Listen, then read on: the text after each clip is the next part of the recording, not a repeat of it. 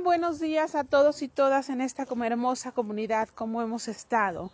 Eh, qué gusto volvernos a escuchar, qué gusto transmitir. Me da un encanto poder volver a transmitir un mensaje para todos y todas las que amorosamente prestan sus oídos y algo más hermoso, su tiempo para hacerlo. ¿Cómo están? Eh, hemos estado trabajando en el grupo de semillas, que es el grupo que les platico, que tenemos un chat personal sobre las heridas, las cinco heridas del alma. Hemos estado trabajando sobre las heridas primarias, que son las heridas que tuvimos en la infancia. El sábado pasado quise dar un curso y bueno, pues las condiciones no se prestaron para que sí lo hiciera y hay que ser obediente. Cuando la vida dice no, pues es no, ¿para qué deseamos? Me cambió un lugar, me cambié el otro, no había conexión, internet. Y entonces ¿Qué quería decir? Que a veces lo que quieres hacer no es lo que debes hacer.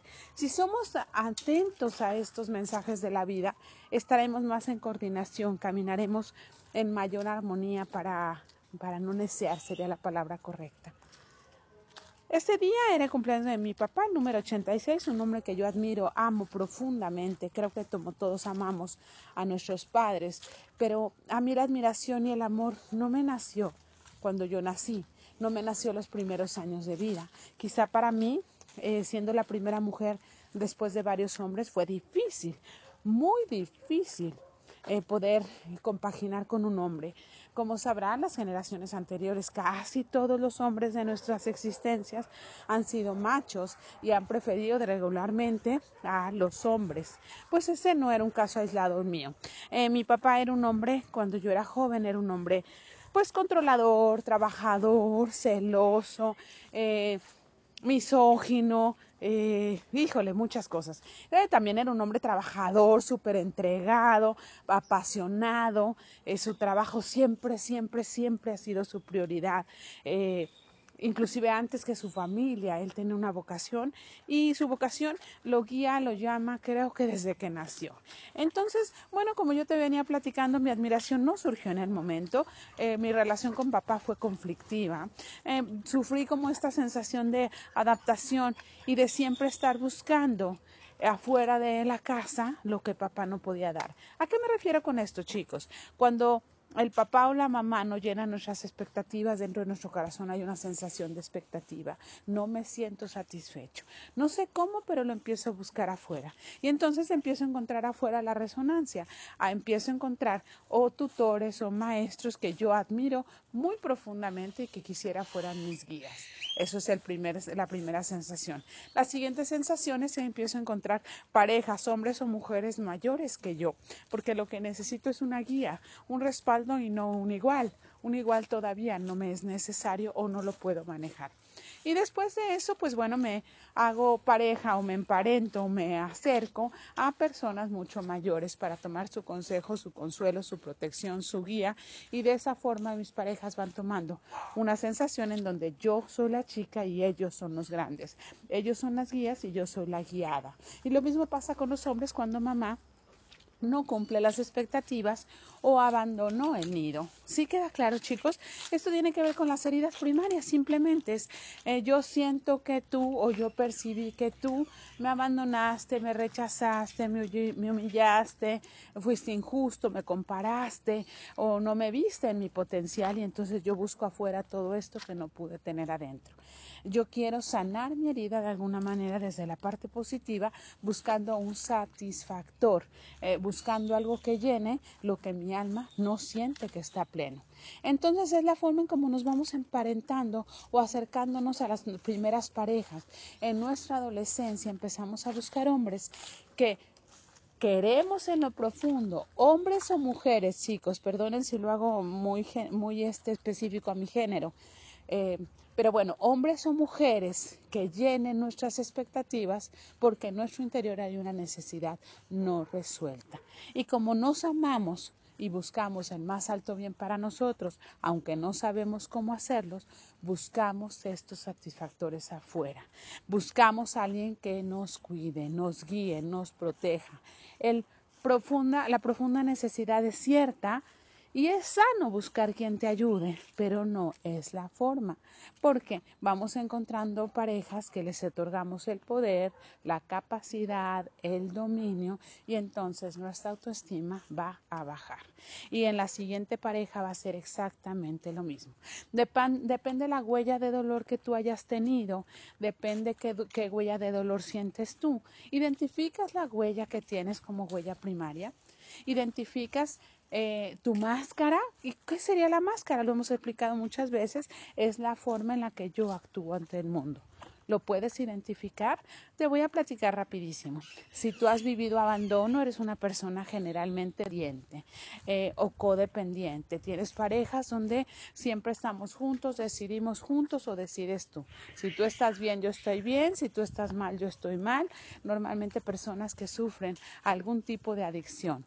Quizá una adicción eh, socialmente aceptada, ser workaholic o comedor compulsivo o fumador, pero puede ser adicto a cualquier otra cosa. Esta es una persona que genera codependencia. Yo necesito de ti y tú necesitas de mí y no nos podemos soltar. Esta es una máscara muy profunda que va haciendo mella o daño a lo largo de la vida porque va disminuyendo mi autoestima cuando lo que yo buscaba es que se aumentara. ¿De acuerdo? La segunda huella que yo puedo tener es el rechazo. El rechazo es eh, cuando papá o mamá no pudieron tenerme o no quisieron tenerme porque no era el momento, porque no era el padre indicado, porque no era el lugar, porque los padres no lo dejaron, porque quizá interrumpe eh, la carrera, la visión, eh, lo que yo puedo desear. Entonces los padres deciden no tener al bebé, pero el bebé llega, porque no se ejerció bien el aborto o porque, pues porque es el plan divino, porque no pudieron este, interrumpirlo.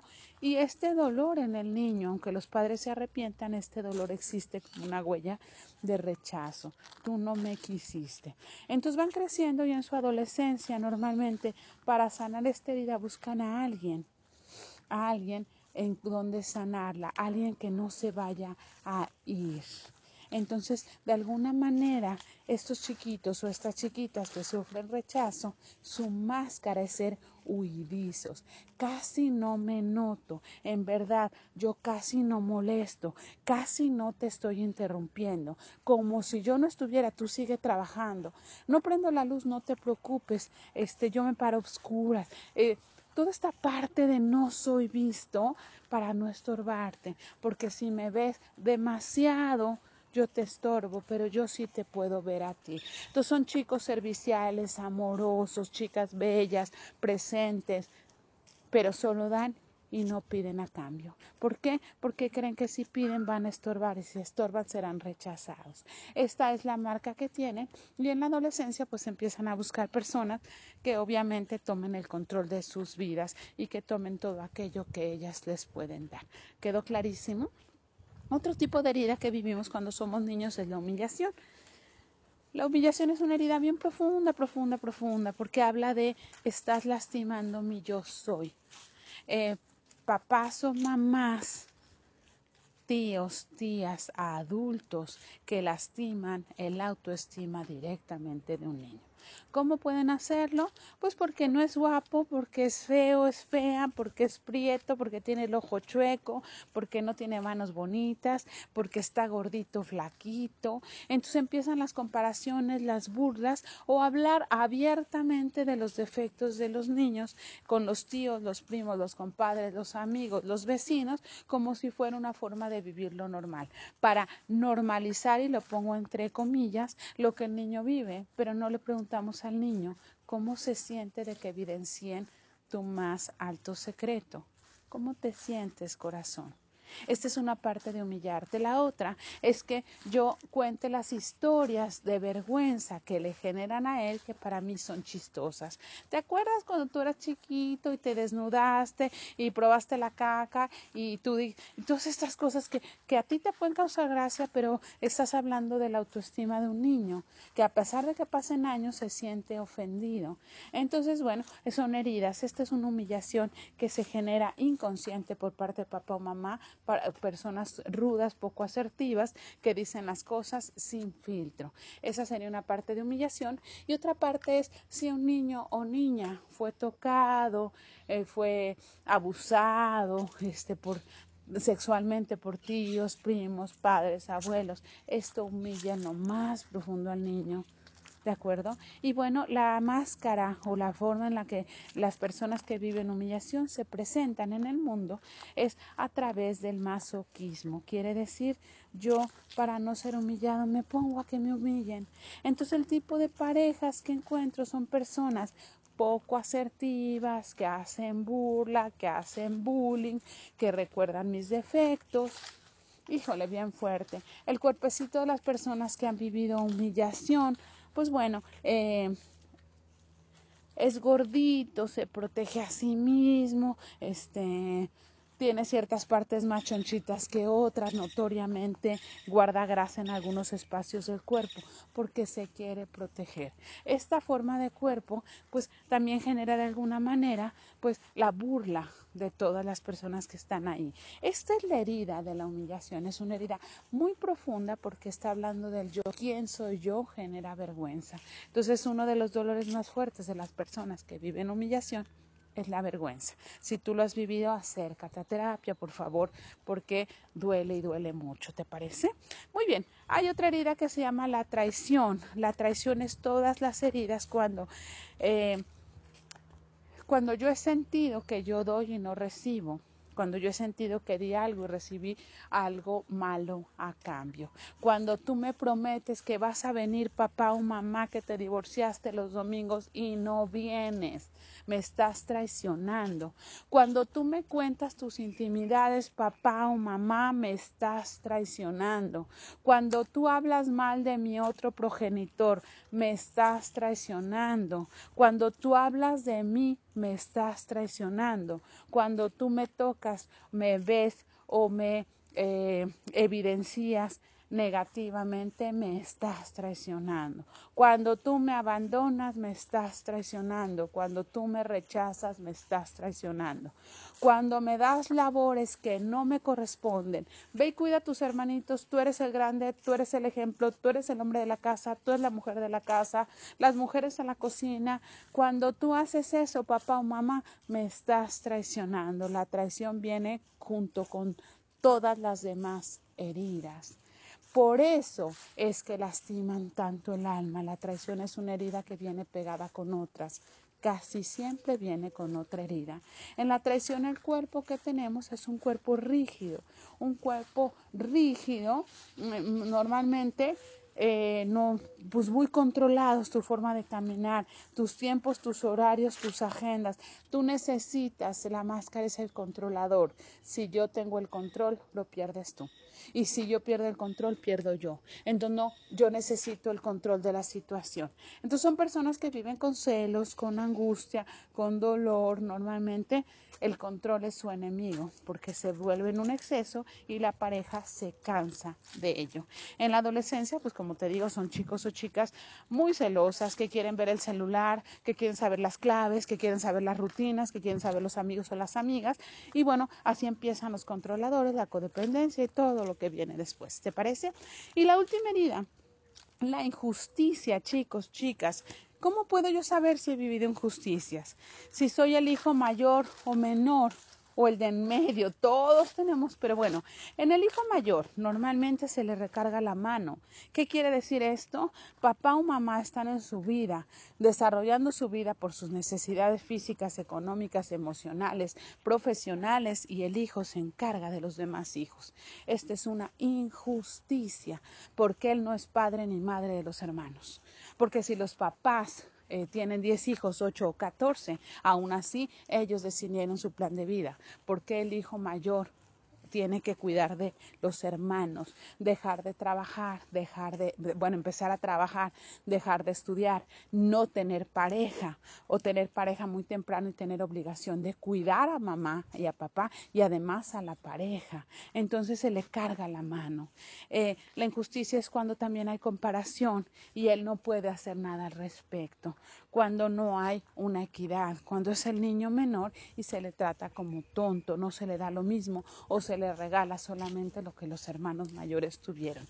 Hablamos de situaciones económicas difíciles, pero no en todas las situaciones son económicas. A veces esta injusticia se ve en familias o muchas veces que también tienen los medios. Se recarga en él niño o en la niña una obligación que no le corresponde. ¿De acuerdo? Muy bien. Eh, por supuesto, la máscara es el control. Si yo controlo todo, entonces puedo tener menos riesgo de caer y de arriesgar algo que me llame la atención.